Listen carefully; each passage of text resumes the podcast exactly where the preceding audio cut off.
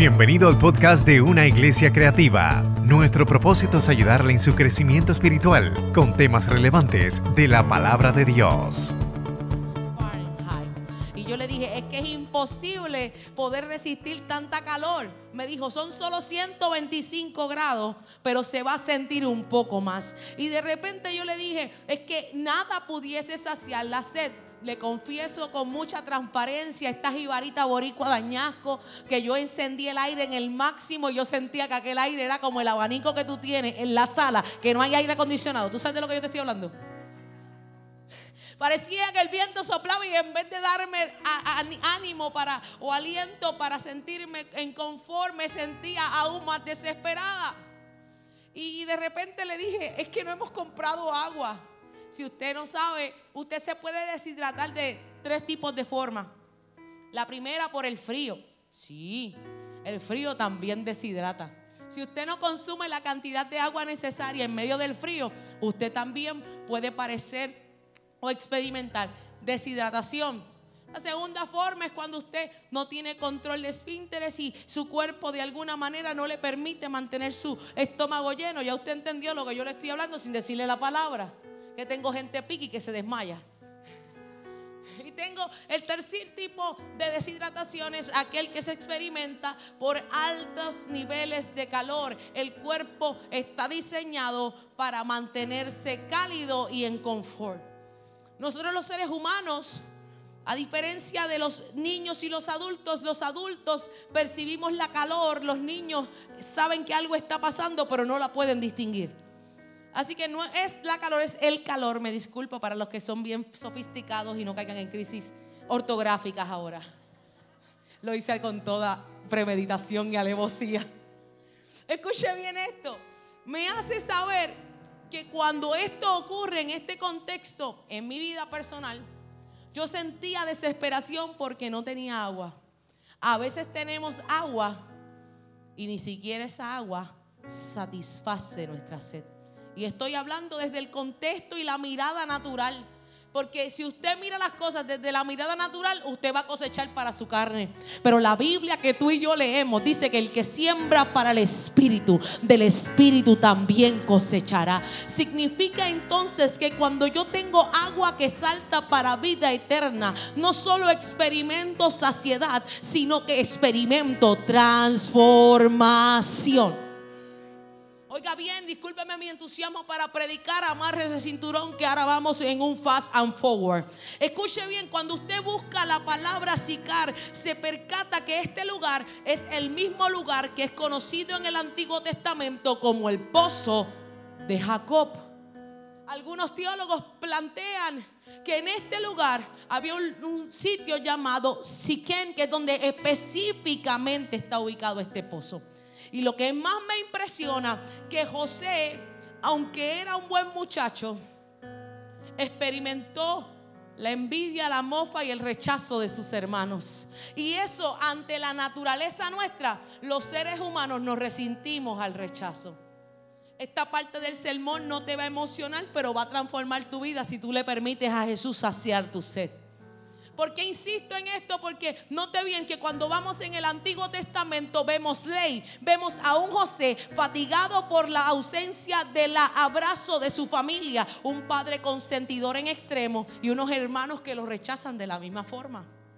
Pero cuando usted se percata, Jacob sin darse cuenta, aunque cavó un pozo y se constituía un altar en el Antiguo Testamento, no se ocupó de saciar la sed de sus hijos. Que los hijos no necesitan que tú los ames más, necesita que tú los ames de acuerdo a su necesidad. Y esta parte yo sé que lo dejó como que, ¿what? Si lo fuéramos a mirar desde la psicología contemporánea, hay diferentes teorías donde yo lo pudiese plasmar algo llamado la constelación familiar de Adler. Tiene una peculiaridad que el orden de los hijos determina su comportamiento. Y note bien que los hijos primogénitos y los pequeños, gloria a Dios por los que son pequeños y están aquí. Y no hablo precisamente de estatura, sino de orden biológico. Note bien que es muy particular que el primer hijo y el último hijo, si se llevan cinco años o más, se crían como hijos solos. ¿Usted lo sabía? Yo sé que dos o tres me están. ¿Cómo? Y son como cuatro, yo tengo casi una tribu. Yo tengo casi el parque pelota lleno. Y usted me está diciendo, sí, sí. Usted no se percata que aunque sus hijos tengan características físicas que respondan a que son hermanos, hay hermanos que usted los ve y dice, pero es que no son, no son hermanos porque no se parecen. Fisiológicamente no hay una respuesta, ni siquiera la mirada, ni los ojos, ni la sonrisa, nada. En mi casa es muy particular, todos son delgados, extremadamente atléticos y esta siempre tenía peso de gloria. Ahora el peso de gloria se va y el... No hablemos de eso que mis hermanos se enojan. Oiga bien, lo digo bromeando, no es en serio. Noté bien que, que cuando yo nací en mi casa, yo nací fuera del entorno de mis hermanos, mis hermanos eran adolescentes. Y yo era la más pequeña. Y aunque le parezca curioso, y voy a testificarle un poco de esto, para mí fue muy interesante que a los siete años yo elegí la profesión que iba a ejercer y la que hago hoy con pasión. Hay una diferencia en cuando tú haces algo porque es lo único que te queda y porque te pagan los 15 y los 30, a cuando tú haces lo que vives y vives lo que amas. ¿Y por qué usted me está diciendo todo esto? Porque a veces estamos buscando satisfacer nuestras necesidades y nuestra sed en la fuente equivocada. Testificar desde mi experiencia subjetiva que a los siete años, usted sabe que yo veía en vez de Net Cartoon Network, yo veía a Neil de Goma. Los que tienen más de 40 años saben de quién yo estoy hablando. Los que tienen menos de eso dicen, ¿y quién es esa? Búsquela en Google para que la encuentre. Esta mujer se dedicaba a lo que era la consejería profesional y la psicología. Tenía siete años cuando yo sentí vocación por mi profesión. Y la gente me decía, es que los niños normales lo que les gusta es jugar con muñecas y con carritos. Pero ¿sabe qué? Tus hijos tienen una peculiaridad. No van a ser ni como el otro, no van a ser como el vecino, Así que tú tienes que dejar de comparar a tus generaciones. Si tú quieres ver una generación completa, no los puedes llevar a la fuente que el mundo le ofrece, porque el mundo le ofrece competencia, pero en Cristo Él nos ofrece un diseño único y exclusivo. Nos, aleluya, nos ofrece algo llamado autenticidad. You need to be unique. Necesitas ser único. ¿Y, por qué, pastora? Porque a veces nos, nos pergamos de personas que son una influencia, pero no son una fuente de vida. Dime de dónde te sacias y te diré hacia dónde vas. Respira, alaba y disimule por 30 segundos, por favor. Porque usted me habla acerca de la fuente. Porque a través de la escritura, desde Génesis hasta Apocalipsis, usted decide el camino que va a tomar. Muerte o vida muerte eterna o vida eterna, agua que salta o deshidratación espiritual. ¿Por qué usted insiste en esto? Porque para mí es importante que más que usted salga emocionado por este sermón o por lo profunda que pueda ser la hermenéutica y la homilética con la que se predica, para mí es importante que tú salgas convencido de este lugar, que solo Cristo es la fuente que tú necesitas para tener vida y vida en abundancia. Cómo yo puedo saciar esa sed? Note bien que cuando usted se percata, Jesús está en un momento histórico, cultural muy particular. José plantó un pozo, pero aquel lugar se había convertido en un lugar de encuentro. Lo que para una familia se convirtió en el caos, para la mujer samaritana se convirtió en un lugar de encuentro. Esta mujer tiene una similitud con los hermanos de José. Y es que esta mujer estaba decepcionada de la vida. Note bien que cuando Jesús está allí en el pozo, va con sus discípulos. Note bien que el, capítulo número 4 comienza diciendo, cuando pues el Señor entendió que los fariseos habían oído decir, Jesús eh, eh, hace y bautiza más discípulos que Juan, está comenzando con el modelo del mundo, competencia. ¿Usted no se ha percatado que la gente es especialista en la comparación? ¿Por qué no lo haces como? Ah, yo creo que yo estoy predicándole a alguien que no, sabe lo que yo estoy hablando. ¿Usted sabe lo que estoy hablando? ¿O es que la mascarilla no lo deja entender conmigo? Usted sabe que aún nosotros mismos nos autosaboteamos muchas veces. Y me incluyo y no me excluyo porque todos tenemos de poetas y de locos un poquito. Usted sabe de lo que le hablo bien. ¿Por qué insisto en esto? Porque para mí es importante que usted comience a cambiar la manera en cómo usted piensa, porque la manera en cómo usted piensa, usted va a actuar y la manera en cómo usted va a actuar, va a predicar y como usted predica va a ser la única Biblia que alguien más podrá leer. Yo no, estoy hablando simplemente de las notas preciosas que se encuentran en este maravilloso libro. Yo estoy hablando de la Biblia que puedes convertirte si tú te atreves a dejar de compararte con los demás. Note bien que esto no afectó el carácter de nuestro maestro. discúlpeme mi entusiasmo de hablar de Jesús, porque Pedro está cool, Pablo está chévere, pero Jesús está fuera de lo normal. Escuche bien esto, me emociona porque ellos están preocupados porque Juan está bautizando, pero menos que Jesús. Y yo no sé si usted se acuerda de ese momento en que Juan le dice con los muchachos, ¿eres tú o esperamos a otro? Juan está convencido de que su trabajo es temporal. Juan está convencido de que su trabajo tiene principio y tiene final. Jesús está convencido de cuándo es el tiempo. Jesús está convencido de cuál es el propósito. Y Jesús está convencido de cuál es el plan. El detalle de que hombres, hombres como Juan y como Jesús tienen una peculiaridad. La opinión de la gente no los mueve de su posición. Eso se llama carácter. Tome nota, por favor, conmigo. Evitar la comparación, mantener un carácter firme. Y es interesante cuando puede mostrar esta escena en el verso 2. Aunque Jesús no bautizaba, sino sus discípulos, salió de Judea y se fue otra vez. Diga conmigo, otra vez a Galilea.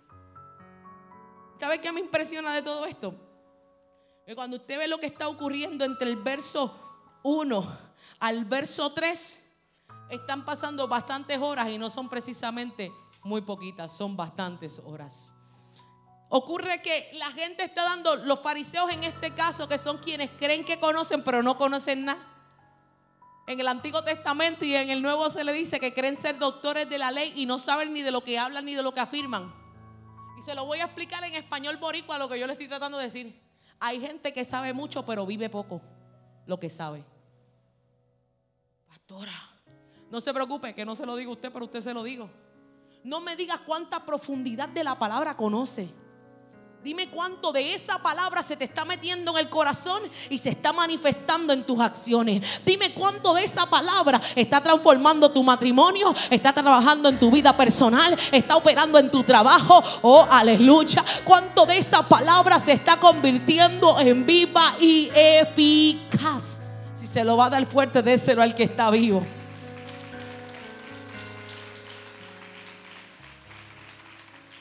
Me gusta esta escena todos piensan que es Jesús el que está bautizando.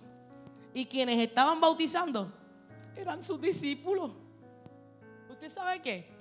Yo no sé si usted lo puede percibir, pero yo por lo menos esta partecita cortita la puedo interpretar. Que el líder no manda, el líder manda y va. Porque ellos pensaban que los estaba bautizando él. O sea, no estaban solos haciendo el proceso.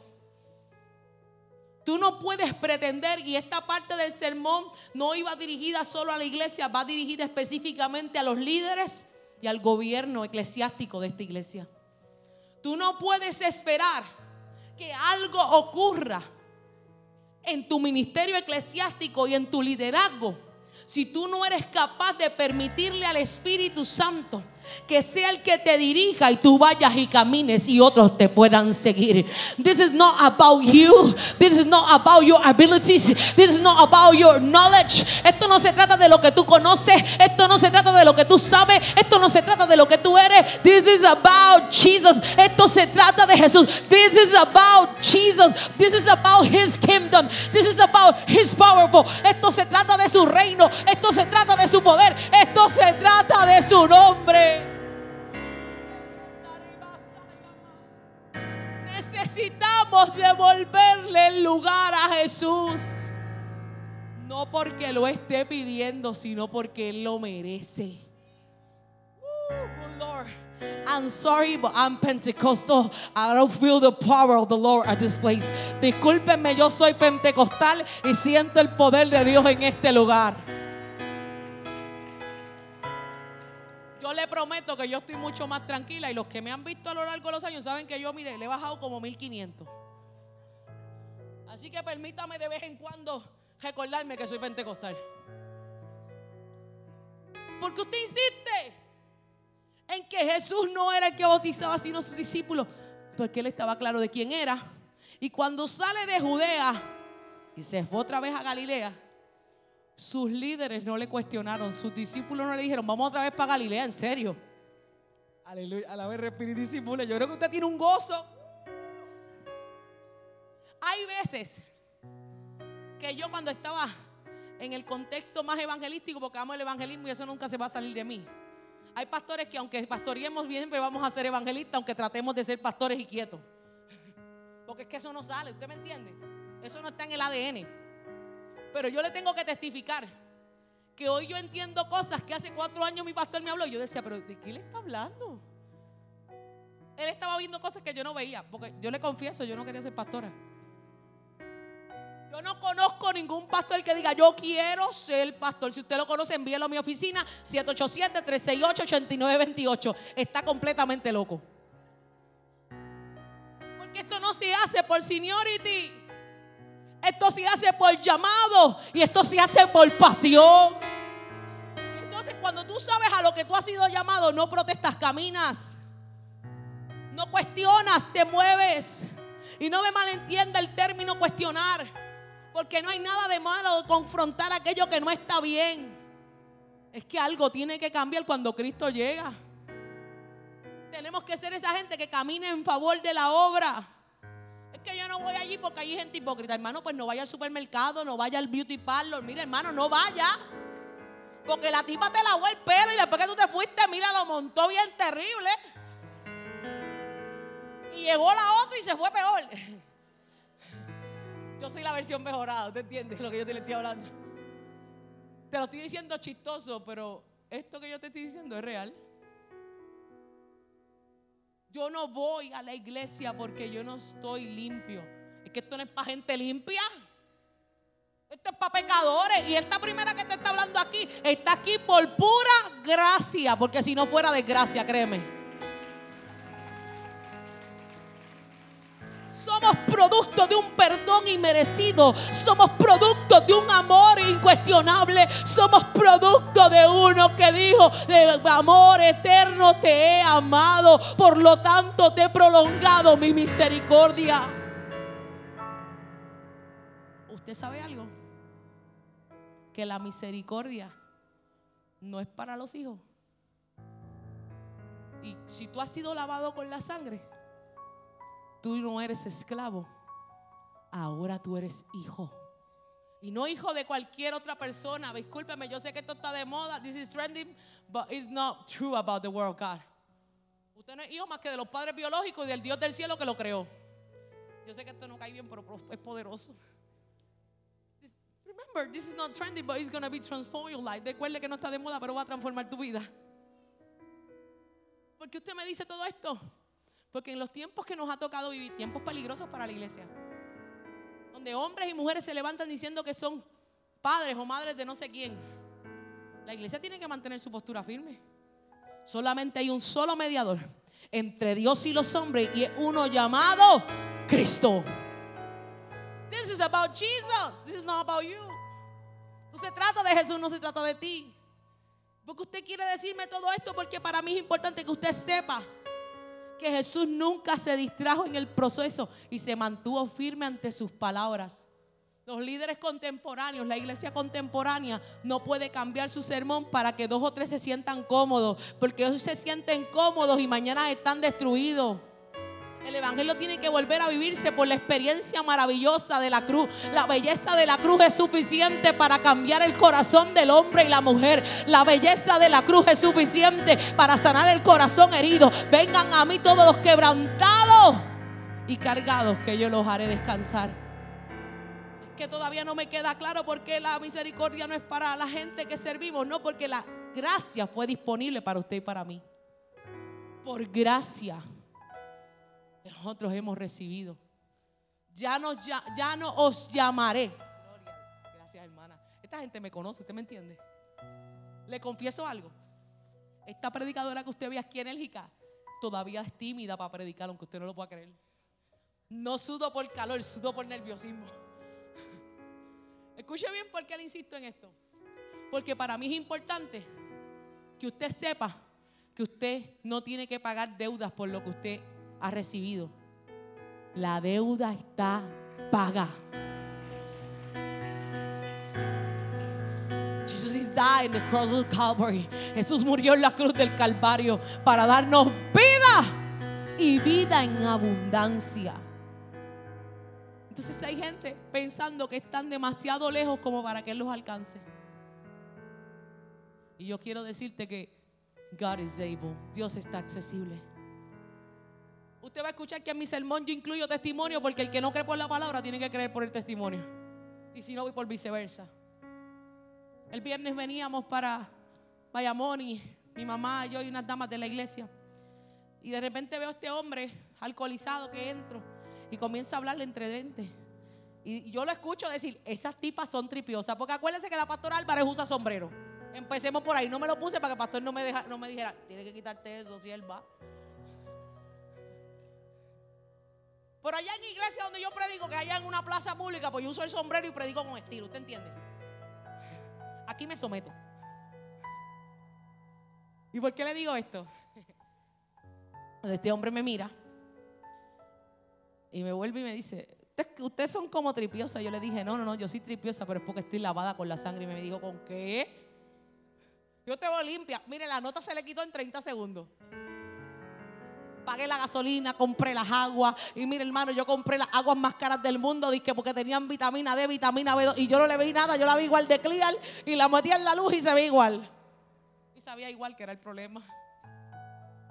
Y cuando de repente estamos allí, él como que le da curiosidad y me dice: Oye, ¿qué es eso que tú estás hablando?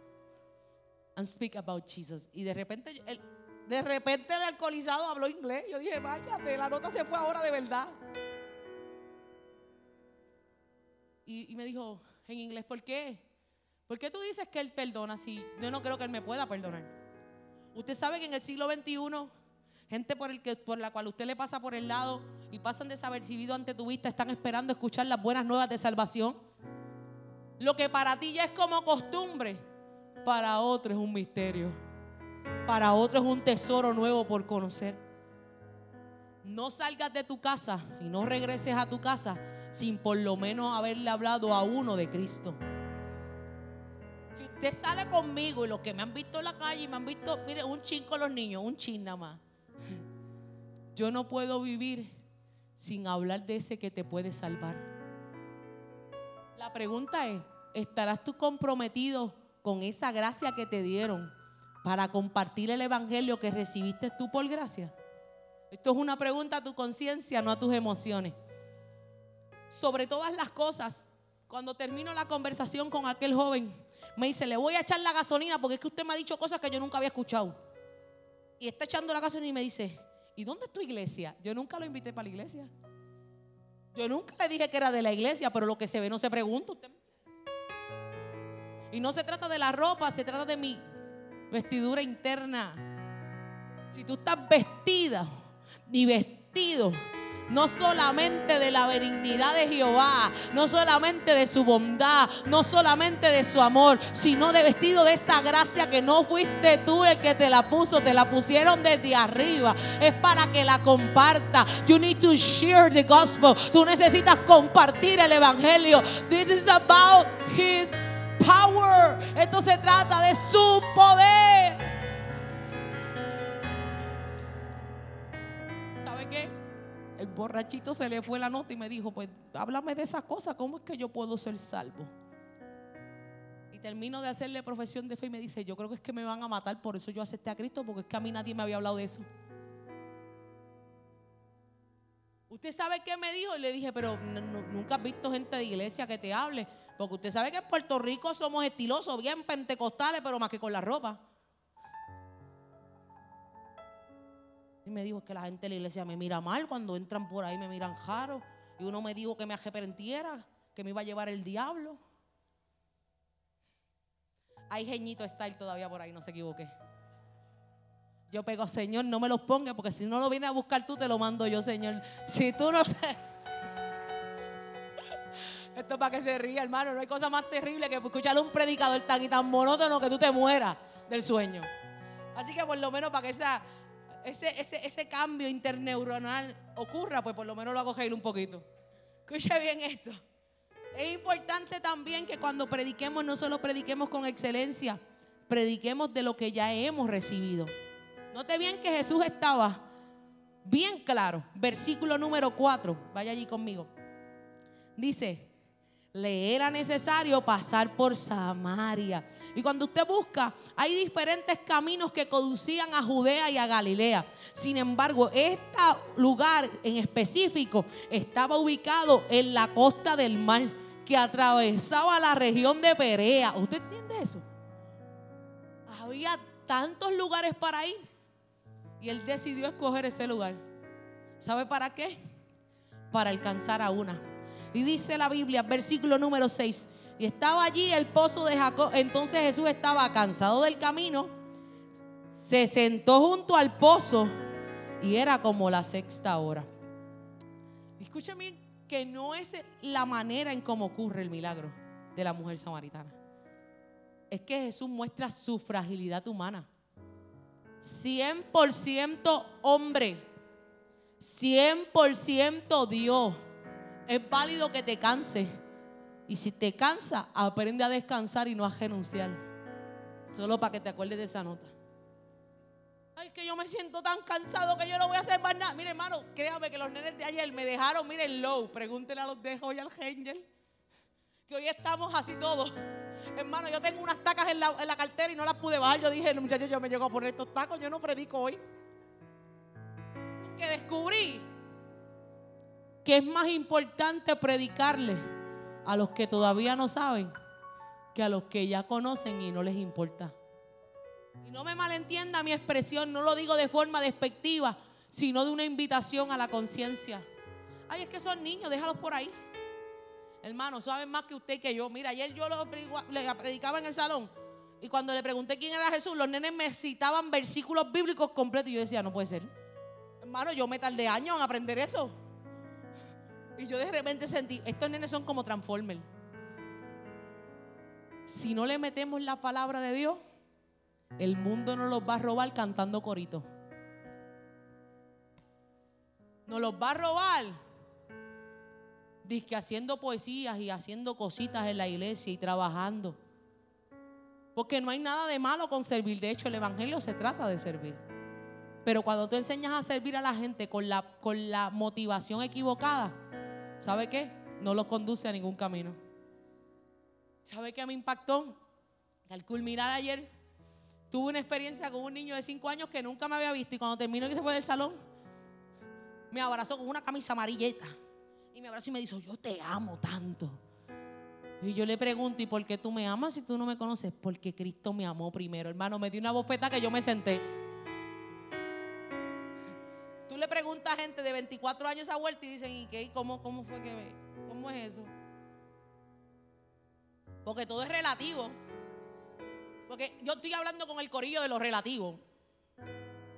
Y a mí me preocupa una cosa. Si tú estás en la iglesia y para ti el evangelio es relativo, necesitas volver a conocer la cruz. Es más, te invito a las aguas que están aquí arriba el próximo domingo. Tenemos que dejar de caminar con un relativismo eclesiástico. Ay, ¿cómo es eso, pastor? Así. Ay, es que yo, él vivió, pero, pero está viviendo en ti. Jesús está viviendo en ti. Porque la Biblia dice que el que dice que cree en mí debe andar como él anduvo. Y Jesús tenía dos características específicas. Era manso y era humilde. Y usted me va a escuchar en todos los sermones que yo predico, por lo menos mencionar esta verdad una vez. Porque el problema es que las personas de esta generación piensan que ser manso es no abrir la boca. No, ser manso es saber cuándo hablar y saber cuándo callar. Ser humilde no se trata de bajar la cabeza. Humildad no tiene que ver con tu ropa ni con tu estrato socioeconómico. Humildad es que aunque tengas, nunca te olvides de quién te lo dio. Porque conozco ricos pobres y conozco pobres ricos también. Necesitamos devolverle la experiencia que la mujer samaritana vivió cuando Jesús eligió el camino para encontrarse con ella. No fue ella la que eligió el camino para encontrar a Jesús, fue Jesús el que eligió el camino y se volvió al camino para que ella lo conociera a él. ¿Dónde está eso, pues, hermano? Eligió porque le era necesario pasar otra vez al Galilea y paró en un lugar llamado Sicar. Algunas versiones le dicen Sichem. Note bien que es importante reconocer que Jesús manifiesta su humanidad y, sobre todo se sienta en el pozo. Pero el pozo está vacío. ¿Y cómo usted sabe eso? Vaya allí conmigo, mantenga la Biblia abierta. Lo quiero como en Añaco y como en Vegabá. Ahora la Biblia, hermano, vaya allí. Y dice, y vino una mujer samaritana a sacar agua. Y Jesús le dijo, dame de beber. Y en ese trayecto, en ese interín, todavía no lo había hablado. Vaya allí conmigo, mira lo que dice el verso 8. Pues sus discípulos habían ido a la ciudad a comprar de comer. No le hacía falta tomar, le hacía falta encontrarse y conversar con ella. ¿Usted sabe que yo soy más peligrosa en la mesa que en el altar? Eso dicen los hermanos de la iglesia, no sé por qué. Yo no sé por qué. ¿Será que me siento en más confianza y te lo digo como es y no? Hay mucho frosting en el el bizcocho, ¿te entiendes? A, veces las personas no necesitan, y cuando yo hablo de esto, yo, no hablo de hablar con rudeza, no malentienda. Jesús no valida ningún tipo de agresión física, emocional, verbal o en cualquiera de sus dimensiones. Pero tus palabras pueden ser el determinante para que alguien salga de un comportamiento errático que lleva. Tus acciones pueden ser el wake up call para decir yo tengo que recuperar mi familia. Tu vida puede ser el testimonio vivo para que alguien que tenga sed pueda recibir agua que sacia. Pero sobre todo entender que la mujer samaritana en el verso 9 le dijo, ¿cómo tú siendo judío me pides a mí que yo soy mujer samaritana? Porque los judíos y los samaritanos no se llevan entre sí. Ella sacó a pasear el prejuicio. Usted sabe que hay gente que no ha recibido saciedad, no porque el pozo esté vacío, sino porque no han cambiado sus actitudes. Ay, papá Dios. Usted se quedó como yo cuando yo leí eso. Jesús no le dijo que tú eres judía o eres samaritana. Jesús le dijo, dame de beber. Y lo primero que ella saca a pasear son sus prejuicios último punto de esta mañana, a los que están tomando nota. Tienes que erradicar de ti las viejas costumbres. Si tú quieres saciar tu sed, necesitas erradicar de ti las viejas costumbres. Es que yo soy así y a mí nadie me cambia. Pues sabes que Lismar y Álvarez te viene a decir en esta mañana en la iglesia creativa hubo un cambio cuando a Cristo conocí y las cosas que yo hacía ya no, ya no las hago más. No porque tenga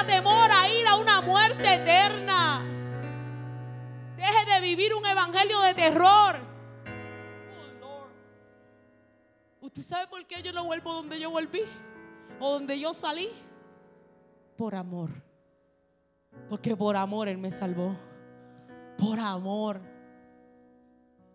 Esto ya nosotros lo predicamos en Añasco y en Vega Baja y yo te lo voy a decir a ti también. ¿Usted sabe cuándo usted va a dejar de pecar? Pastora, es que eso es imposible. Eso es lo que dice el mundo. Yo, hay una diferencia entre la práctica de pecado y pecar. Y yo estoy hablando de la práctica de pecado. O sea, cuando ya no le importa nada.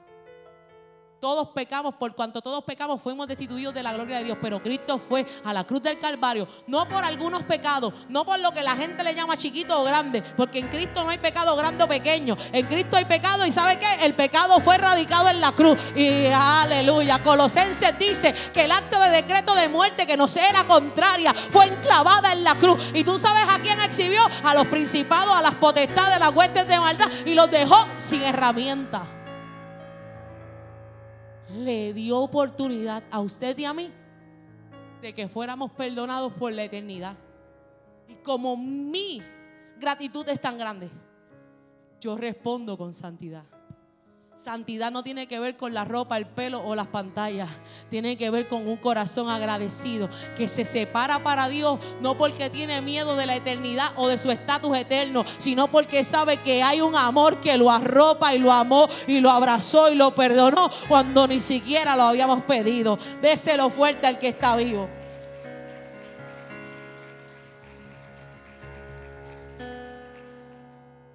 Me gusta esta parte, verso 10. Respondió Jesús y dijo, si conocieres el don de Dios y quién es el que te dice, dame de beber, uh, tú le pedirías y él te daría agua viva. Él no le estaba pidiendo agua de aquella. Él le estaba preguntando qué tienes dentro. Y la misma pregunta te hago yo a ti hoy. ¿Qué llevas dentro? ¿Qué llevas dentro? ¿Qué tienes en tu corazón? No se preocupe que para los que tienen crisis con la, con la pandemia yo me voy a poner la mascarilla, pero te lo voy a decir. Porque si usted no se muere de COVID, algo se va a morir, créame. Esa es la única cosa segura después de la salvación que usted tiene. Yo no sé si tú lo has comprendido en esta mañana. Pero vengo a preguntarte directo, ¿qué llevas dentro? Si estás seco, dile, estoy seco. Si estás desanimado, dile, estoy desanimado. Discúlpeme los que son más sofisticados. No se preocupe, no voy a tocar a nadie. Pero Jesús era accesible a la gente y yo tengo que modelar a mi maestro. La pregunta es, si tú estás vacío, te lo voy a decir como diríamos los jóvenes, si estás pata abajo, tú me entendiste ya, ¿ves? Dos o tres hicieron, ah, eso es lo que tú te refieres. Como dicen en Añaco, si tú estás lo loco, tú necesitas volver a Jesús. Come to Jesus. Venga Jesús. Tú tienes sed, corre a Jesús. Nadie te puede dar otra agua que pueda sanar, salvar, limpiar, purificar y restaurar que no sea el agua que está viva. ¿Tú sabes de dónde viene el agua viva? Con esto sí me voy. Viene de la roca. Mientras el grupo de adoración va tomando su lugar. Proviene de la roca. ¿Y quién es la roca? Cristo mismo es la roca no te va a dar algo que Él no tiene. Él te viene a dar de lo que Él trajo para que tú y yo pudiésemos recibir. Para que pudiésemos ser saciados. Good Lord, aleluya. I need to explain to you at this morning. Necesito explicarte en esta mañana que aquella mujer en el verso 11 tiene una actitud diferente a la del verso 4. ¿Cuál es? La mujer le dijo, Señor, no tienes con qué sacarla, excusa. Primero puso su prejuicio y después puso sus excusas. Y el pozo es hondo. ¿Dónde pues tienes el agua viva? ¿Dónde pues tienes el agua viva? Hay gente que se quedó en el Antiguo Testamento. Y mire, ¿dónde está escrito? Verso 12. ¿Acaso eres tú mayor que nuestro padre Jacob que nos dio este pozo del cual bebieron él, sus hijos y su ganado? Y respondió Jesús, me encanta esta parte. I'm so sorry, I'm excited about this. Disculpe, me estoy emocionada por esta parte. Jesús le dijo, cualquiera que bebiere de esta agua, volverá a tener sed. Verso 14 más que el que bebiere del agua que yo le daré, no tendrá sed jamás, sino que el agua que yo le daré será como fuente de agua que salta para vida eterna. O sea, con, con la promesa te da una garantía, con la garantía una responsabilidad. ¿Cómo? Porque salta para vida eterna. No descuides lo que Él ha puesto dentro de ti. Porque Él ha puesto dentro de ti agua para sanar tus familias, tus generaciones, tu matrimonio, tu ministerio. Pero tienes que volver a la roca. Porque si tomas del agua que te hidrata pero no te transforma, esta nos hidrata pero no nos transforma. Pero si tú bebes del agua que Él te da, no volverás a tener sed jamás. Él tiene disponible para ti no solo la sanidad. Pastor, es que yo todavía estoy enfermo. No, no, hermano, en la cruz se llevaron la enfermedad.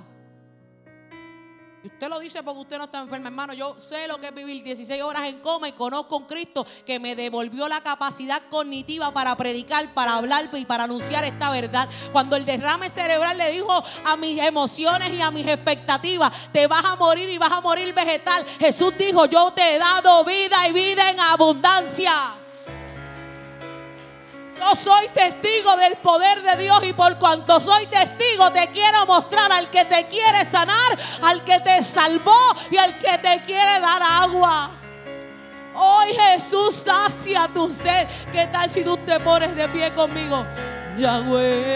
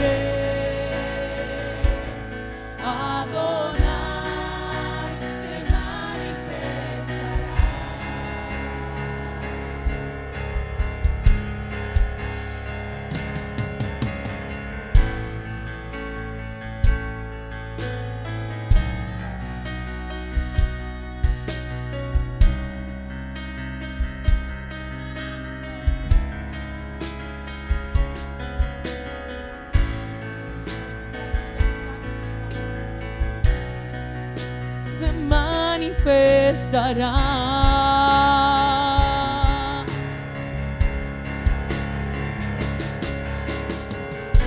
le adoras, Él se manifestará. Si le clamas, Él se manifestará. Si le buscas, Él se manifestará.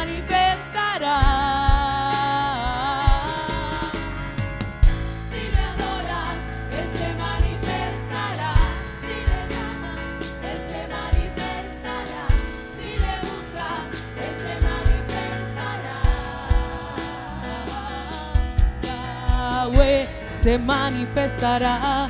Jireh se manifestará. Rafa se manifestará. Se manifestará.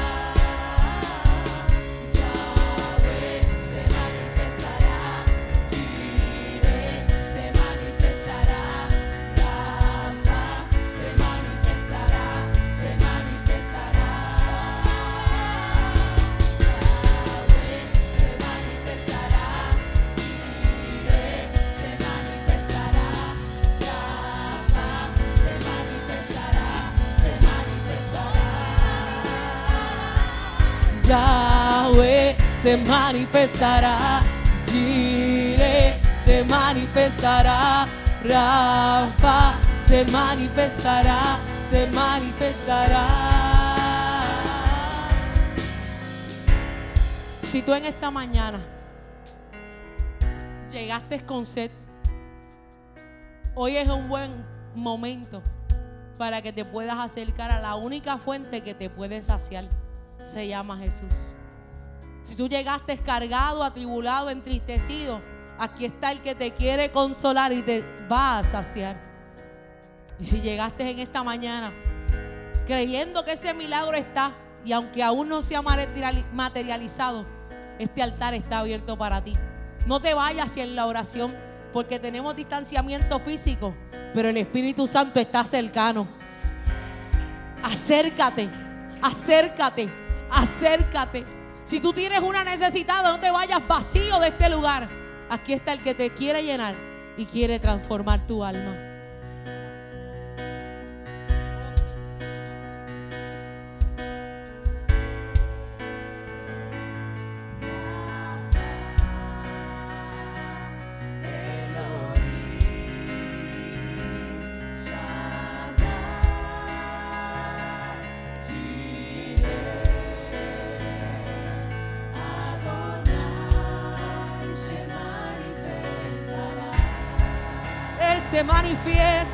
Se manifiesta.